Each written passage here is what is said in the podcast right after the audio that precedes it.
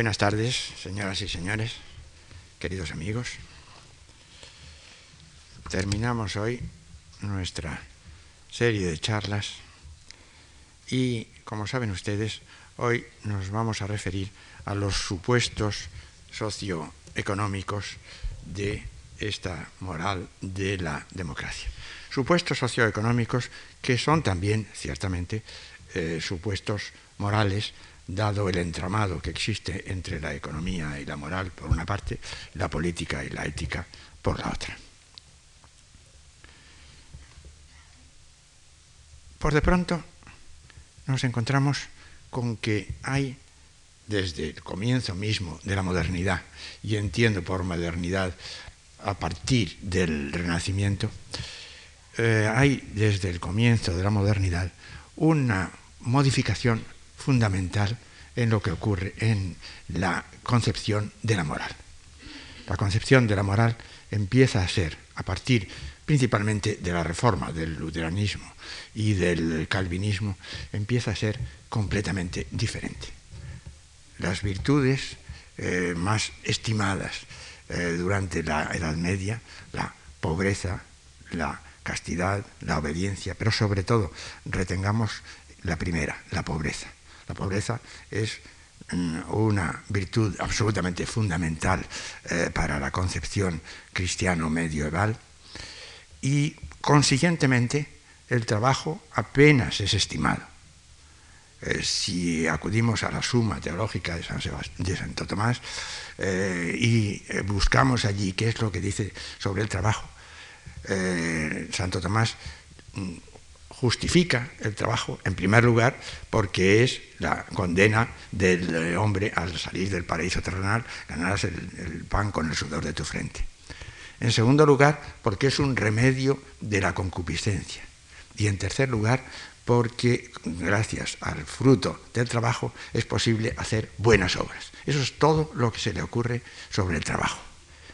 En cambio, eh, a partir del luteranismo y sobre todo del calvinismo, el ethos de trabajo, como le llama Max eh, Weber, se, va a convertir en la piedra fundamental de toda la moral.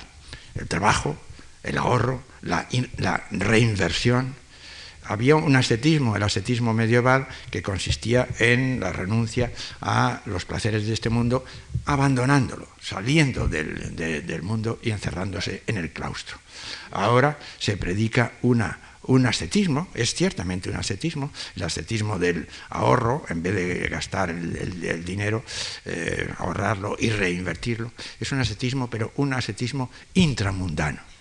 Y en efecto, eh, no sé si eh, puede afirmarse sin más eso, pero los protestantes veían que, o creían ver que los, eh, los, hombres de su religión eran más austeros, más ascéticos que los católicos. Y hay los cuadros famosos de Philippe de Champagne, eh, en, el cual, en los cuales muchas veces presenta católicos y protestantes y los protestantes están siempre vestidos de una manera eh, muy, morigerada, de negro, etc., en tanto que los católicos aparecen siempre como yendo a comenzar una francachela. De modo que el trabajo se convierte a partir de este momento en, en la virtud fundamental. Hoy ya no se puede decir eso, hoy se podrá decir como mucho que lo que importa es el puesto de trabajo porque se ha hecho muy escaso, pero nadie desde luego vive para trabajar. En cambio, sí, se ha pensado durante estos siglos pasados que el trabajo es lo que daba sentido a la existencia. Pero en España las cosas eh, han sido bastante diferentes.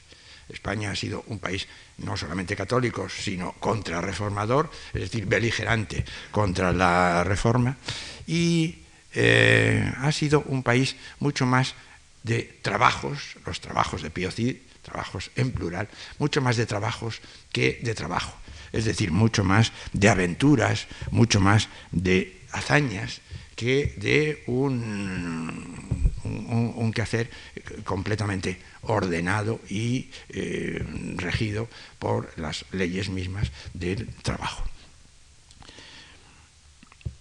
Y pensemos que sí, si por una parte para el hombre eh, español eh, la aventura, la hazaña, los trabajos eran lo que daban sentido a la vida, el reverso de eso es precisamente eh, la picaresca, otra invención hispánica, pero que en definitiva viene a redondear esta forma de existencia. Hay unos que trabajan unos que se dedican no a trabajar, sino a las hazañas, a las aventuras, y hay otros que tienen esas aventuras más bien sórdidas, que son las de la picaresca, pero el ideal se diría que es el de que ni unos ni otros se dediquen a trabajar en el sentido eh, de, la moral eh, protestante. Pensemos que mm, la colonización de América es un ejemplo muy expresivo de este estilo de vida, de este ethos del hombre hispánico en contraste con las gentes eh, protestantes. Pensemos en que los ingleses, es verdad, que fueron más tarde eh, a, América, es verdad que su empresa fue una empresa mucho más de colonización que de descubrimiento, pero en cualquier caso, la colonización inglesa de América del Norte fue una colonización de gentes que iban a trabajar que iban precisamente a cultivar aquellas tierras. Locke nos cuenta muy bien hasta qué punto, el filósofo Locke, hasta qué punto eh, era un ethos del trabajo lo que llevó a estas gentes, que como saben ustedes muchos de ellos eran eh, puritanos, eh, es decir, calvinistas ingleses, lo que les llevó al trabajo.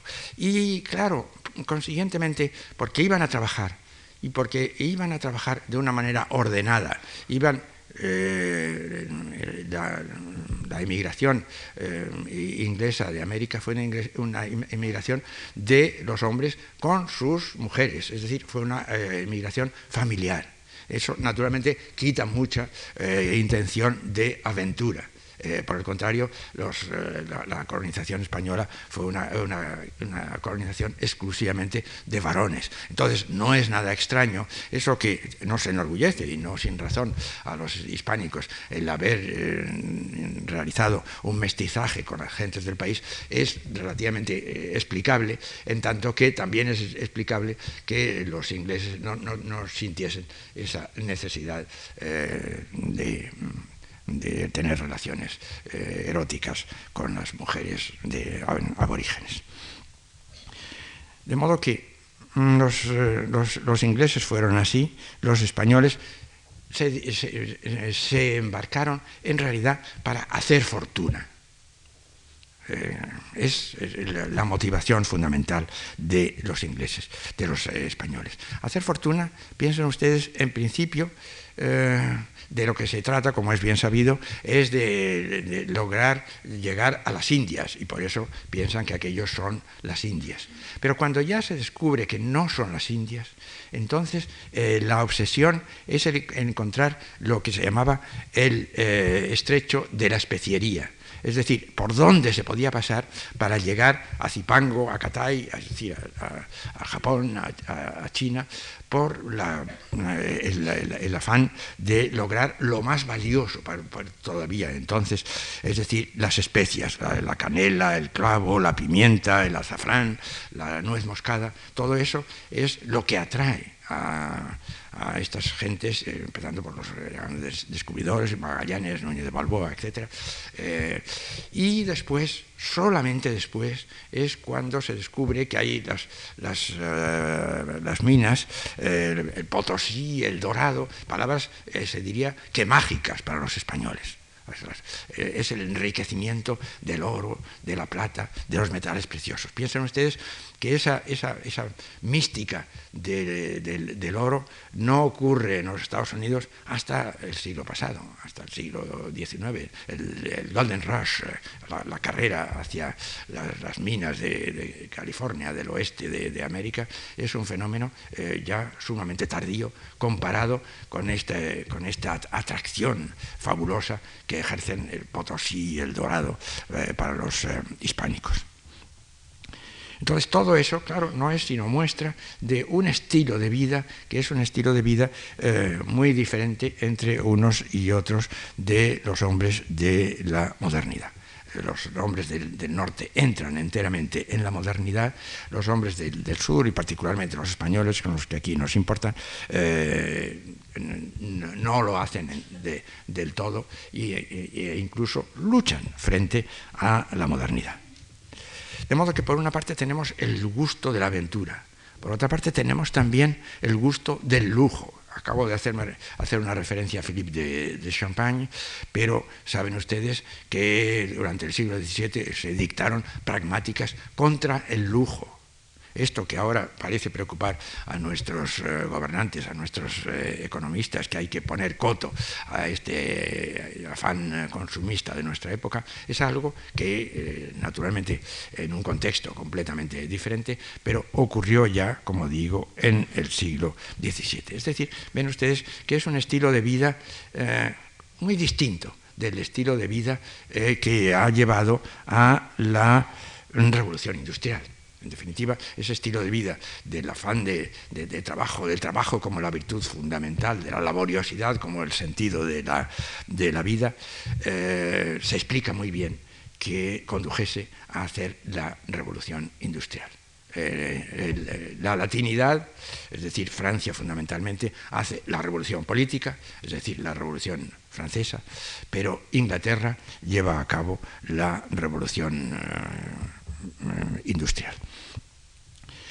Y otra vez nos encontramos con que España entra tarde, eh, Cataluña en primer lugar, ciertamente, pero se, diría que el País Vasco también, pero el País Vasco mucho más tarde. el País Vasco durante casi todo el siglo XIX es el país de las ferrerías, eh, pero todavía no de los altos hornos hasta, hasta fin de la época.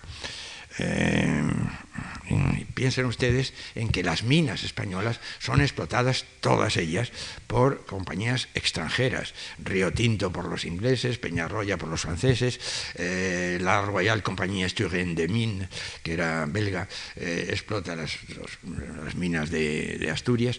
Es decir, que la revolución industrial en España es escasa. Y por lo mismo también eh, entra tarde el capitalismo, eh, propiamente hablando, el capitalismo de producción primero y el capitalismo de consumo eh, después. Hacía el otro día una referencia a la diferencia entre uno y otro. El capitalismo de producción es aquel del siglo XIX para el cual el problema fundamental es todavía producir poder producir. Las técnicas de producción están desarrollándose y entonces eh, ese es eh, el, problema fundamental que en esa época se tiene. Pero a partir de fines del siglo XIX y ya en el siglo XX, el problema ya eh, es otro. El problema ya, no es el de producir, puesto que se puede producir cuanto se quiera, sino el de dar salida a la producción. Y entonces se entra en una nueva etapa que es la del capitalismo de, eh, de consumo. Evidentemente, también España ha entrado tarde en ese capitalismo de, consumo y por tanto es completamente normal esta fiebre consumista que hemos examinado en los días anteriores y que se ha apoderado de nuestros compatriotas y en mayor o menor grado de todos nosotros. Eh, estamos estrenando, por decirlo así, el eh, consumismo. Piensen ustedes que eh, una de las astucias del capitalismo Empleo la palabra astucia en el sentido hegeliano, no, no, eh, eh, en el usual de eh, una plena conciencia del astuto que sabe muy bien a lo que va, sino algo mm, que supera los,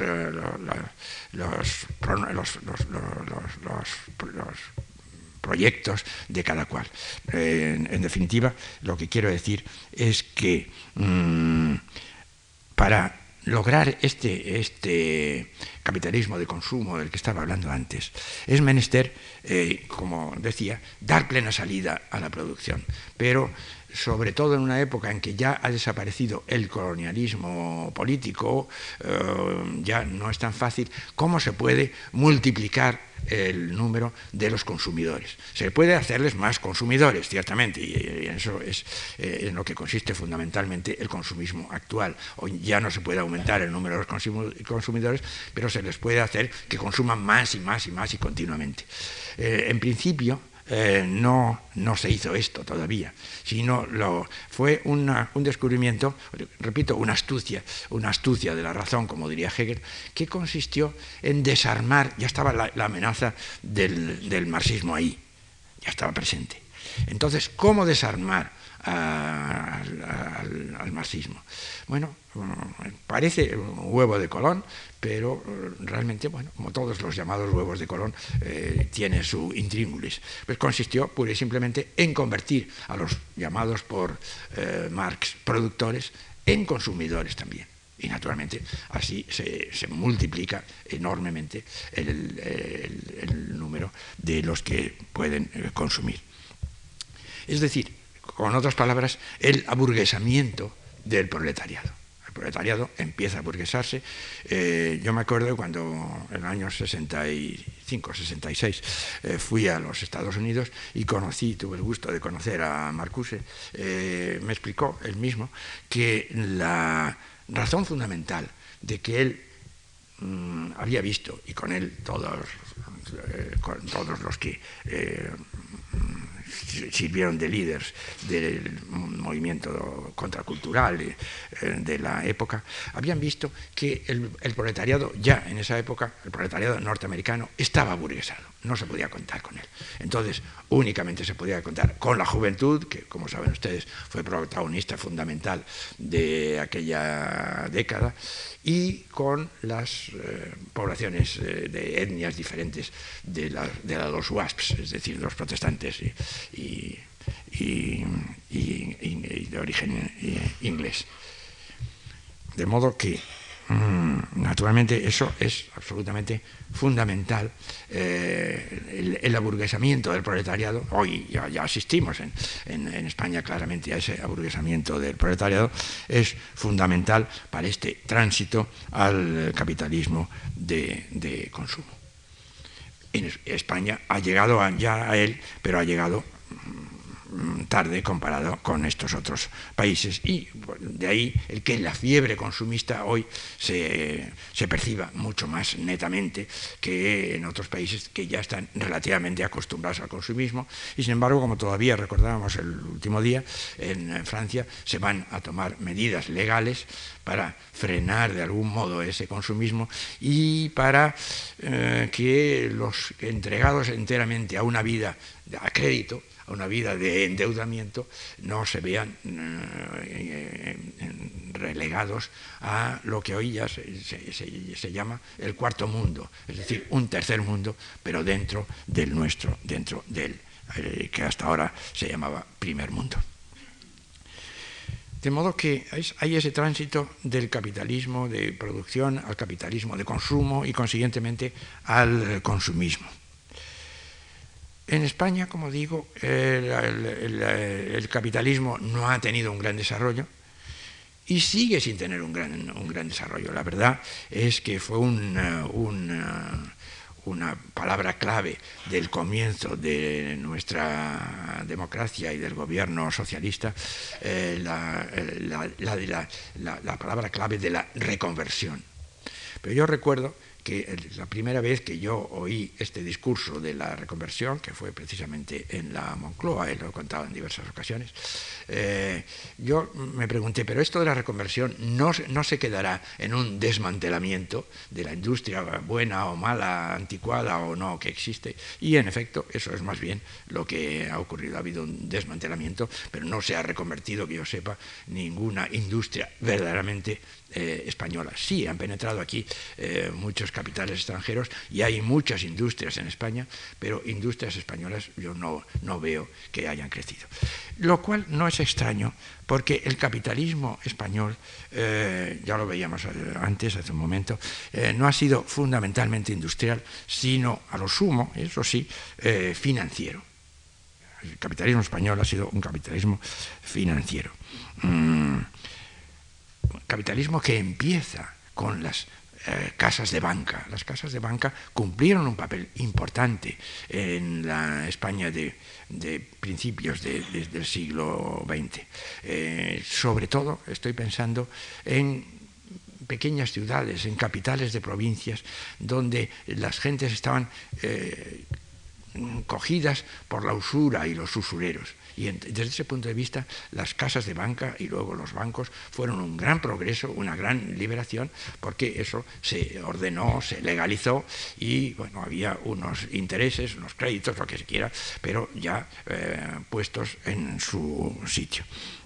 Y ese capitalismo financiero ha sido ciertamente importante, pero nuestra época es una época eh, en la cual se ha pasado del capitalismo financiero de los grandes eh, banqueros, que por cierto sus nombres no sonaban nunca. Eh, ustedes ven que los nombres de los banqueros actuales suenan mucho. Los de hace unos decenios no sonaban, jamás salían en la, en la prensa, en los medios de, comunicación. del capitalismo financiero, digo, hemos pasado a un capitalismo que yo llamaría más bien de especulación es un, es un, es un capitalismo de game, de, juego, pero de, juego para, para, para, para, ganar, de juego competitivo, no de play. nosotros no tenemos esa distinción en nuestra lengua entre play y el game. El juego de los niños, en principio, jugamos eh, de niños y de mayores, podemos jugar por recrearnos sin, voluntad competitiva o por el contrario podemos jugar para vencer al adversario y lo que nos importa en este momento para ganarle y para ganar dinero. El capitalismo eh, español se ha hecho, se hace cada vez más un capitalismo de especulación. Era antes financiero, hoy sigue siendo financiero, pero lo es de especulación. Y no es ningún, azar que la figura emblemática del hippie de los años 60 eh, haya sido sustituida por la del eh, o del yuppie, como se dice aquí, de nuestra época. este, esta, figura, este ejecutivo, este joven eh, ejecutivo, es en definitiva casi siempre un intermediario directo o indirecto de las multinacionales. Eh, muchas veces indirectamente, pero en cualquier caso siempre se puede encontrar detrás de este capitalismo de especulación alguna empresa extranjera. Y este capitalismo es fundamentalmente de especulación, incluso aun cuando pareciera que no había de serlo. Por ejemplo, en las inmobiliarias, como, sabe, como se sabe, las inmobiliarias eh, se dedican a construir cuando pueden. Por ejemplo, yo he tenido frente a mi casa en Aravaca un gran solar durante más de un año eh, sin edificar. había antes una, una, vivienda unifamiliar eh, o dos viviendas unifamiliares, ahora va a haber 16, pero han tardado mucho en construir. ¿Por qué? Pues seguramente porque no tenían dinero. Hasta que ya han conseguido un crédito y con ese crédito ya están construyendo los chalés adosados que venderán rápidamente y repetirán la operación y así sucesivamente. Es decir, eh, si a eso se quiere llamar industria, la industria inmobiliaria, que no es propiamente de producción, sino de consumo, aunque sea de consumo duradero, como ven ustedes, es eh, convertida en pura especulación. Es decir, de lo que se trata es de la circulación, del, tráfico, de eso que veíamos el, el otro día a propósito del dinero. En otra época el dinero era para tenerlo y retenerlo, hoy al revés y me parecía simbólico el hecho eh, que hablábamos también en el otro día, de la sustitución de la moneda contante y sonante por el billete de banco y ahora ya por las tarjetas de crédito y, otros eh, artefactos semejantes. De modo que, bueno, pues eh, esto ha, dado al país eh, como una especie de modelo de existencia. Es decir, si el hippie pudo ser un modelo para los jóvenes eh, que lo veían de lejos, los jóvenes de los años 60 eh, en, España, hoy este, el modelo es este otro y, por tanto, si eh, los hombres modélicos, este, es decir, estos especuladores, se dedican fundamentalmente a lo que en sentido amplio podemos llamar juego, la especulación o juego, en el sentido de game, como he dicho antes, eh, no es nada extraño que haya una generalización del juego, que las gentes... Eh, las gentes, como decíamos antes, las gentes de la modernidad del norte mm, vivían para trabajar, Hoy se podría decir casi sin exageración que las gentes de nuestra época viven para jugar. Piensen ustedes en la democratización de la bolsa. Hasta, hasta hace relativamente pocos años la, bolsa era un recinto eh, del que el hombre medio no sabía nada, casi nada, y desde luego jamás pensaría en entrar en la bolsa ni en jugar a la bolsa. Hoy es sumamente frecuente, como saben ustedes, que una porción de gente eh, se dedique al juego de la bolsa, pero hay otros muchos juegos, apuestas, eh, concursos, quinielas, bonolotos, loterías, bingos, hasta, hasta la once, tiene, es, algo verdaderamente sorprendente cómo este, este estilo de la vida como juego, pero como juego para ganar y para ganar eh, dinero, se ha extendido y bueno, este, este contraste curioso de una organización eh, de los ciegos que todavía se lo sigue encontrando uno en las esquinas y que sin embargo se ha convertido en una empresa poderosísima y una, eh, una empresa en gran parte de este capitalismo financiero y de especulación.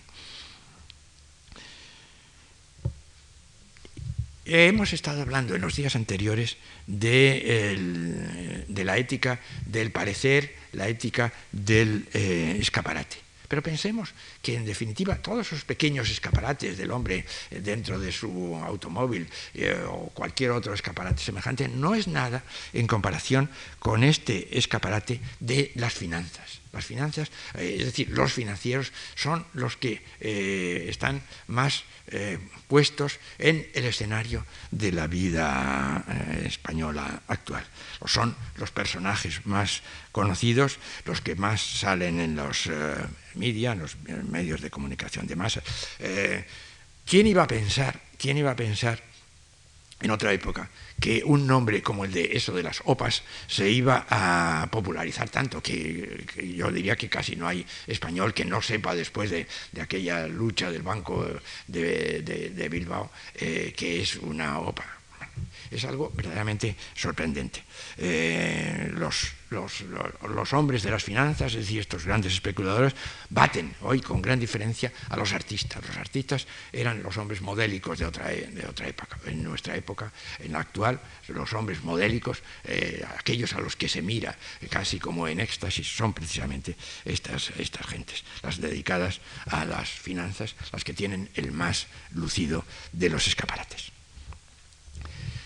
Estos, como ven ustedes, son, por tanto, condicionamientos socioeconómicos que son a la vez eh, eh, condicionamientos morales porque no se puede separar la economía de eh, la moral. Hoy vivimos, es verdad, una época de economicismo, pero piensen ustedes que la, fundación de la economía política fue llevada a cabo por Adam Smith, como ha sabido, pero Adam Smith, lo que es menos sabido, de lo que era profesor en la Universidad de Edimburgo, era de filosofía moral, es decir, de ética.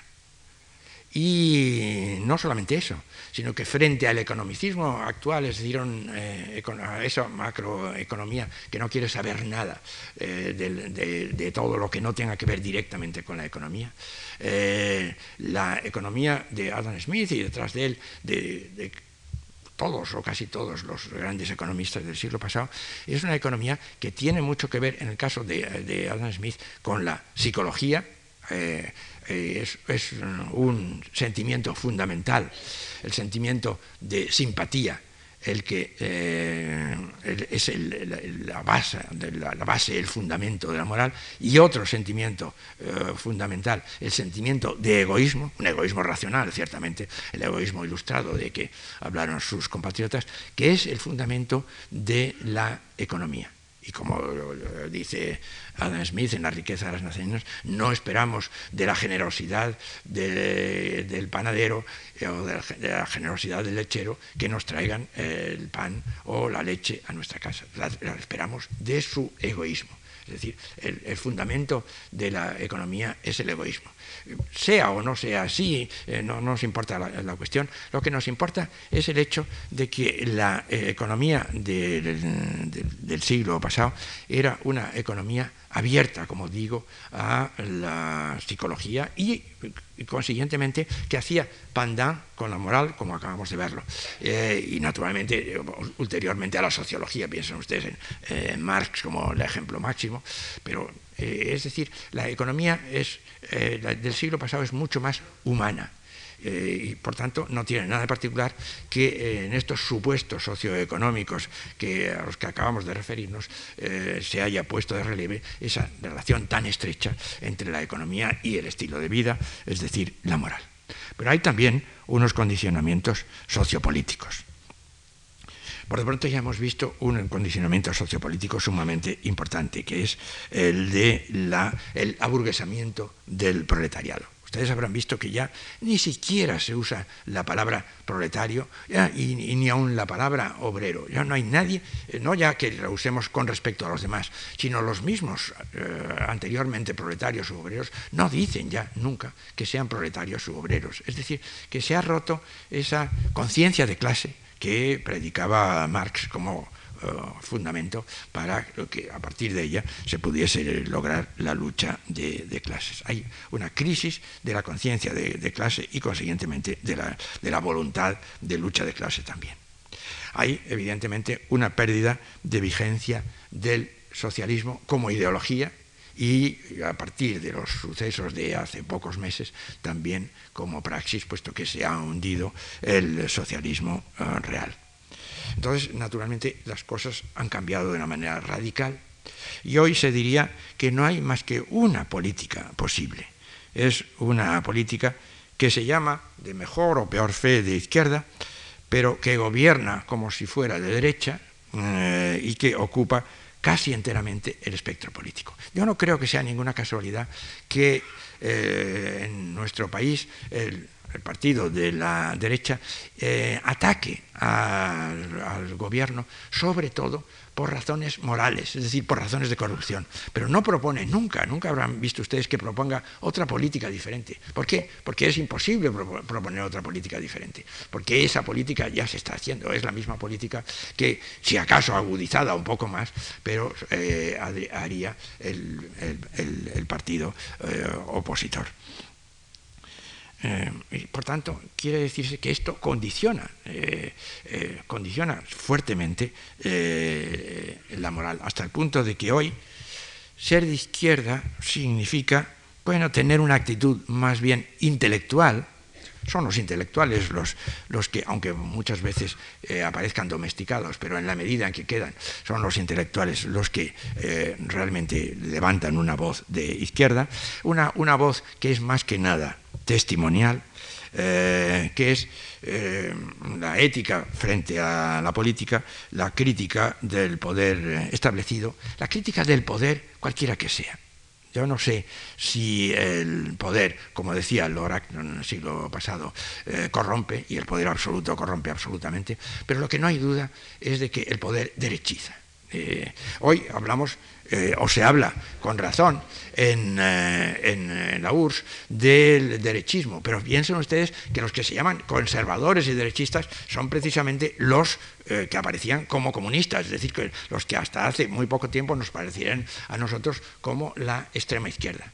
Y es que realmente la ideología en tanto que tal no importa tanto como el uso del poder quien está en el uso del poder indefectiblemente se derechiza. Y en nuestro caso, eh, bueno, no, hace falta insistir sobre el asunto hasta qué punto ha cambiado la actitud eh, ético-política de nuestros gobernantes desde que están en el poder. Entonces, claro, si la izquierda no es más que eso, algo puramente testimonial, eh, la derecha, que es, pues es un puro vestigio verbal, nostálgico del pasado, y entre nosotros, eso es verdad, bastante vociferador. Ataca, como digo, mm, al gobierno, pero fundamentalmente denunciando tales o, cuales vicios, es decir, eh, desde un punto de vista moral. Y el, y el, gobierno responde de la misma manera, es decir, amenazando con que nadie podrá dedicarse a, ningún diputado podrá dedicarse a nada, más que a ser diputado, etcétera, etcétera. Y en general a los, los cargos públicos. Es decir, que no hay una alternativa No hay una alternativa de derechas porque ya está, ya, estamos en un gobierno de derechas, aunque no se llame derecha, lo cual naturalmente es una gran astucia. Otra astucia como la que decía antes, no una astucia deliberada, sino una astucia de la, de la razón, de la razón abstracta. Eh, no, hay, no hay mejor receta que llamarse de izquierda y ser de, ser de derecha. Todo el espectro político queda completamente ocupado. Y todo esto, claro está, es, como ven ustedes, un condicionamiento, eh, un supuesto de la desmoralización eh, del, país. Pensemos también en otro aspecto sociopolítico, que es el de que la cosa pública eh, está eh, sometida a la publicidad. Ya hemos visto que la publicidad era una característica de nuestra época y que la ética del parecer y del escaparate, y todo lo que hemos hablado, eh, mm, había sido como preparada y, fomentada eh, por la publicidad, pero también aquí nos encontramos con lo mismo con que hoy la, política se ha convertido, eso ya era muy sabido desde hace decenios en los Estados Unidos, eh, cómo se vende un candidato, eh, cómo se vende en el mercado, quiero decir. es decir, que la, política se ha convertido de nuevo, o sea, de nuevo, nueva, por primera vez, quiero decir, en el gran mercado de los medios de comunicación de masa. Es decir, que los candidatos se compran y se venden. No estoy, no estoy insultando a los, candidatos, piensen ustedes que no estoy diciendo que se venden, que no, no, no, no estoy hablando de corrupción, sino que en efecto hay que que, conseguir que salgan como candidatos eh, haciendo funcionar en el mercado, en el mercado de los medios de comunicación de, de, masas, eh, este partido frente al otro. Y piensen ustedes que no, se trata, lo mismo que ocurre con el mercado económico, que no es como se, pensaba en el siglo, y como hasta cierto punto era verdad, en el siglo pasado, un libre mercado. El liberalismo económico significa eso, un libre mercado de la economía. Eh, hoy ya el mercado de la economía no es libre, sino que son los grandes eh, oligopolios, los grandes eh, multinacionales o transnacionales las que dominan el mercado. Bueno, pero otro tanto ocurre en el mercado político. En el mercado político hay también esos oligopolios políticos que son los partidos. Y los partidos, piensen ustedes, funcionan como empresas funcionan estrictamente como empresas. Hoy ya no hay partidos eh, de masas, eso que, se llamó partidos de masas. Hoy los partidos políticos siguen el ejemplo de los lo que es normal, porque en todo hoy les imitamos, de los norteamericanos. Eh, en Norteamérica no hay apenas nadie que pertenezca ni eh, como miembro ni al Partido Republicano ni al Partido Demócrata. Votan al Partido Republicano o al Partido Demócrata, pero no pertenecen al partido. Aquí también el número de las personas que pertenecen al al partido eh, es sumamente escaso y además se diría que tan escaso, tan escaso, que todos ellos, sin exageración probablemente, eh, puede decirse que todos ellos tienen algún cargo. Todos ellos tienen algún cargo público. Lo que es normal en un partido político que funciona como una empresa. Naturalmente, todos tienen que estar empleados en la empresa. Y eso es, yo diría que una característica de nuestra época, una característica que, como digo, no es nueva, pero que quizás en España se, eh, se está llevando a cabo de una manera más radical que en otros países. No me atrevo a asegurarlo, en cualquier caso podemos discutirlo luego. Y naturalmente, estos partidos, eh, como, muchas empresas, piensan ustedes en la época franquista. Eh, en la época franquista había muchas empresas, todas estas empresas del INI, que mm, no, se financiaban sino a costa del presupuesto nacional. Y probablemente todavía sigue ocurriendo lo mismo con, eh, otras empresas herederas de aquellas como Iberia, etcétera, etcétera, y las que, las que quiera que sean, que no es caso de discutir el punto pero lo que nos importa es que, eh, en efecto, eh, el, partido político es concebido enteramente como una empresa y las empresas que han sido empresas mm, públicas eh, han, sido financiadas por el presupuesto nacional, a cargo del presupuesto nacional, y otro tanto, como se ha visto en estos días por la prensa, ocurre con los partidos políticos. Los partidos políticos eh, pueden funcionar y, hacer esa gran propaganda gracias a que se nutren también del presupuesto nacional. De modo que, sin exageración, podría decirse que así como Joaquín Costa dijo, dijo de su época, que era la época en España de la oligarquía y el caciquismo, hoy podría decirse que nuestra época es la época de la oligarquía y los más media. el, caciquismo ha sido sustituido por los más media. El cacique mandaba en aquel pequeño eh, lugar y conseguía los votos gracias a la presión que ejercía sobre los ciudadanos. En nuestra época esa presión del cacique ha sido sustituida por este caciquismo de los medios de comunicación de, masas. Y eh, eh, claro está, la oligarquía es la oligarquía de los partidos políticos. Piensen ustedes un partido político con listas cerradas, con disciplina, una disciplina, ya han visto ustedes cómo, eh, el Damborenea está volviéndose de, sus manifestaciones eh, anteriores, eh, porque sobre él también pesa la disciplina. un partido cada vez más presidencialista, un partido corporativista y un partido sumamente burocrático, es un partido absolutamente empresarial. De modo que encontramos esta, suerte de conversión de los partidos políticos en empresas públicas y también, si quieren ustedes, viceversa. Eh, todo esto, naturalmente, no podía llevar sino a una desmoralización. Pero piensen ustedes que hace 40 años se fletó en los Estados Unidos una Mm, doctrina política eh, según la cual, en esta misma línea, si quieren ustedes, en esta misma línea de mm, despolitización de los ciudadanos, eh, teoría, según la cual era benéfico para el país la llamada, eh, esta es la palabra misma que se empleaba, la apatía política. Es decir, que lo que convenía era fomentar la, apatía política, que los ciudadanos dejen de ejercer como ciudadanos, que se dediquen a sus asuntos privados y que, eh, que mm, la, política sea llevada a cabo por los técnicos de la, política, por los que realmente saben de la política. De modo que eh, fomentar la apatía política eh, pareció en ese momento como algo positivo. Hoy no se emplea la expresión eh, apatía política, parece como que sería como demasiado descarado el emplear este lenguaje, pero en definitiva la desmoralización eh, es espontáneamente, espontáneamente, pero en virtud de todos estos supuestos, lo que corresponde a la, a la apatía política entonces predicada. Hoy no hace falta predicarla, predicarla, hoy se ha conseguido ya. Hoy el ciudadano está desmoralizado y particularmente está políticamente desmoralizado y piensa que su voto no tiene la menor importancia, que da lo mismo que vote o que no vote, que no vote, que en cualquier caso no hay alternativa, que lo mismo da votar a la derecha o a la izquierda, porque más o menos harán la misma política, según acabamos de decir, o sea que no hay nada que hacer, la desmoralización de la que hemos hablado en los días anteriores.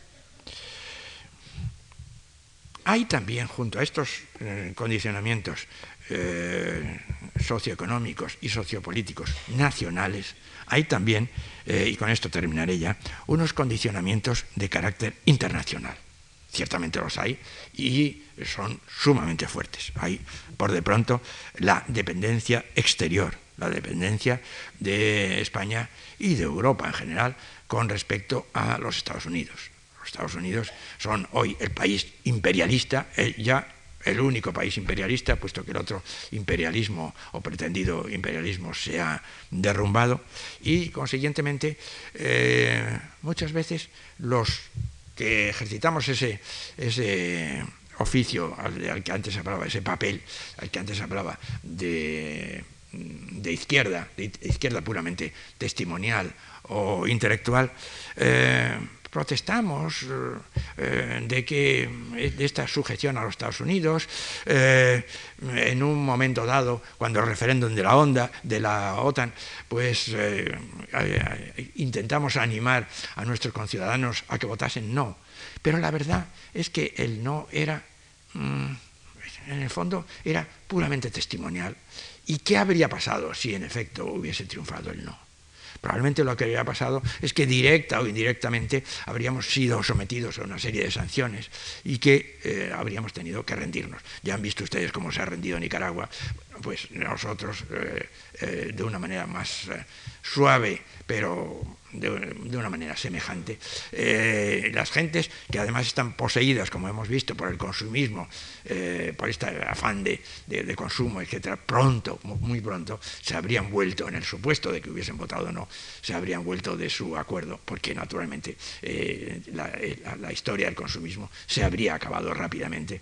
Las multinacionales que, se han establecido en España habrían levantado pronto el vuelo de, de España, etcétera, etcétera. De modo que eh, realmente eh, es, muy fácil criticar al gobierno, pero la verdad es que pasó, como decía el primer día, pasó la época de la soberanía nacional. Podemos lamentarlo, pero hoy ya no hay soberanía nacional, ningún país tiene soberanía nacional, hay si acaso una soberanía imperial y nada más, y consiguientemente eh, muchas de las decisiones, las más importantes, vienen dictadas desde fuera, dictadas así formalmente hablando o no, pero en definitiva impuestas desde fuera. Hay, por tanto, esa dependencia de los Estados Unidos, hay también, naturalmente, la dependencia a la comunidad europea. Hemos entrado en Europa, no había más remedio que entrar en Europa, pero pensemos que eh, en Europa, como en el resto del mundo, hay un norte y un sur, y que nosotros pertenecemos al sur de Europa. Por tanto, eh, el problema español es un problema de pertenencia, eh, es decir, no diré yo que un, un, imperialismo, pero sí de una dependencia de los países del norte de Europa. Y eso es algo también probablemente inevitable. Y, eh, consiguientemente, aunque les parezca a ustedes sorprendente, pero en, estos momentos estoy tratando de entender al gobierno y de hacer justicia al gobierno, de comprender que es muy fácil desde fuera, desde la oposición, criticarlo, pero que nosotros en el lugar del gobierno quizás no podríamos hacer cosas completamente diferentes de las que hace el, gobierno. En, cualquier caso, es una invitación a que nos demos cuenta, como digo, de estos, de estos condicionamientos de carácter internacional. Pero la, novedad es otra hoy. La novedad es la de que de repente las cosas han cambiado fundamentalmente, eh, no en la Europa occidental, ciertamente, pero sí en Centro Europa y en Europa del Este. Es decir, nos encontramos que de repente parece eh, que las cosas van a cambiar radicalmente, que surge una confusa esperanza, que se ha derrumbado el muro de Berlín, que Europa se agranda considerablemente, no solamente Alemania, sino Europa toda, y que eso, ¿qué nos va a traer? No lo sabemos, no tenemos la menor idea de lo que va a pasar. Nos encontramos con una cosa sorprendente. Antes he dicho que los intelectuales eh, ejercen o ejercemos un papel puramente testimonial, eh, a diferencia de lo que ocurrió en una época, seguramente se exagera, pero la verdad es que en la conciencia de la mayor parte de la gente eh, mm, funciona la convicción de que la República eh, fue traída a España, la República de 1931, fue traída a España por los intelectuales, porque en efecto Unamuno y Ortega y Gasset con aquello de Drendas, monarquía y todo lo demás, parece que jugaron un papel absolutamente fundamental. Yo he dicho, frente a eso, que el intelectual español representa hoy muy poca cosa, pero en cambio es sorprendente ver que en esta Europa del Este los intelectuales al menos por el momento, quizás justamente por eso, porque es, una, es, un, es un momento de transición, eh, aparecen como en primera línea. Pensemos en eh, Havel en Checoslovaquia, en Gesemek en Polonia, en Janos en, en, Hungría, de Plesu en Rumanía, figuras verdaderamente intelectuales y que aparecen como sumamente importantes eh, e incluso en, la misma URSS los intelectuales también parecen tener un peso específico grande. Eh, todo eso eh, nos deja en una cierta perplejidad, no sabemos qué es lo que va a pasar y ha surgido ciertamente una esperanza, una confusa esperanza, pero una esperanza.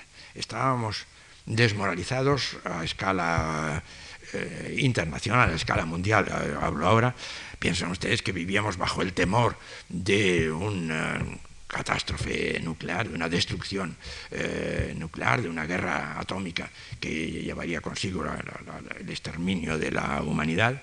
Hoy ese peligro parece haberse alejado. Eh, es verdad, ya hemos hecho alguna alusión a ello y los periódicos lo están haciendo continuamente, que se habla desde los Estados Unidos de el fin de la historia. Pero es sumamente improbable, es sumamente improbable. Es decir, mm, es, es imposible que el hombre eh, deje de tener historia, porque el hombre, como decía eh, Ortega Gasset, no es naturaleza, el hombre es historia, es una exageración si quieren ustedes, el hombre tiene naturaleza, quizás se podría decir, pero es historia. En cualquier caso, la historia es algo fundamental en el, hombre. El hombre ha surgido en la historia, el hombre se ha separado del, animal en la historia y el hombre es fundamentalmente eh, histórico. ¿Qué significaría el fin de la historia? Yo no puedo concebir el fin de la historia como no fuese a través de una robotización del eh, ser eh, humano, de la conversión de los, eh, de los a través de, cruces con animales y cosas semejantes, de, tratamientos biológicos, de conversión del, del, ser humano en superanimal, pero ¿quién lo convertiría? Lo convertirían los tiranos de la, de la época, es decir, en definitiva, la historia continuaría. Sería una historia otra vez de esclavitud de la mayor parte de la humanidad por unos pocos, pero eh, consiguientemente sería una nueva etapa histórica, etapa histórica de la que probablemente se saldría alguna, algún día mediante la sublevación de los esclavos. De modo que yo no creo en el fin de la historia. Yo creo que hoy vivimos en un momento de depresión histórica, pero espero, la esperanza es lo último que se pierde, espero que se saldrá de esa depresión histórica. Vivimos en una época en que ya no somos seres utópicos como, como los, eh, los jóvenes de los años 60, pero tenemos lo que en muchas ocasiones ha llamado las utopías negativas, es decir, eh, que no ocurra tal cosa, que no se destruya la naturaleza, es decir, el movimiento ecologista, que eh, haya paz en el mundo, es decir, el movimiento pacifista, que las mujeres salgan de su semiesclavitud, es decir, movimiento feminista, eh, todo eso y eh, la consecución de una, de una democracia verdaderamente participativa son las esperanzas de las que yo diría que nosotros hoy vivimos. que una nueva remoralización será la vía de, consecución de todo eso, y que eh, el hombre está desmoralizado, pero vuelve a remoralizarse otra vez o volverá a remoralizarse otra vez, y que en cualquier caso eso dependerá en gran parte de nosotros. Es decir, que todos nosotros, cada uno en su mínima representación, eh, juega un papel en la, en la historia. Es decir, eh, yo muchas veces he repetido que mm, ser optimista eh, o ser pesimista es algo temperamental, pero por encima del temperamento pues, pesimista o optimista, moralmente debemos ser optimistas, porque siendo optimistas ayudamos, aunque sea mínimamente, a que las cosas vayan mejor y siendo pesimistas, eh, naturalmente contribuimos a que las cosas vayan a peor. Por eso, frente a la impresión un poco sombría que he podido dar a ustedes hablando tanto de, de desencantamiento y de desmoralización, quiero terminar con estas palabras de invitación al optimismo, a un optimismo, repito, eh, moral más que temperamental, es decir, a una actitud, no a un talante. El talante nuestro será como sea, pero debemos sobreponernos a ese talante si es que es pesimista y ser optimistas, porque ser optimista, es decir, ayudar mínimamente a que las cosas sean mejor, es un esfuerzo que se nos pide a cada uno de nosotros. Y nosotros, cada uno por separado, no podemos hacer mucho, pero todos juntos quizás sí que podemos cambiar el rumbo de la historia, que de todos modos no terminará, estoy seguro que no terminará, sino con el fin de la humanidad eh, o con la esclavitud de la humanidad. Y a esa apuesta les invito a ustedes y con esto termino ya. Y muchísimas gracias.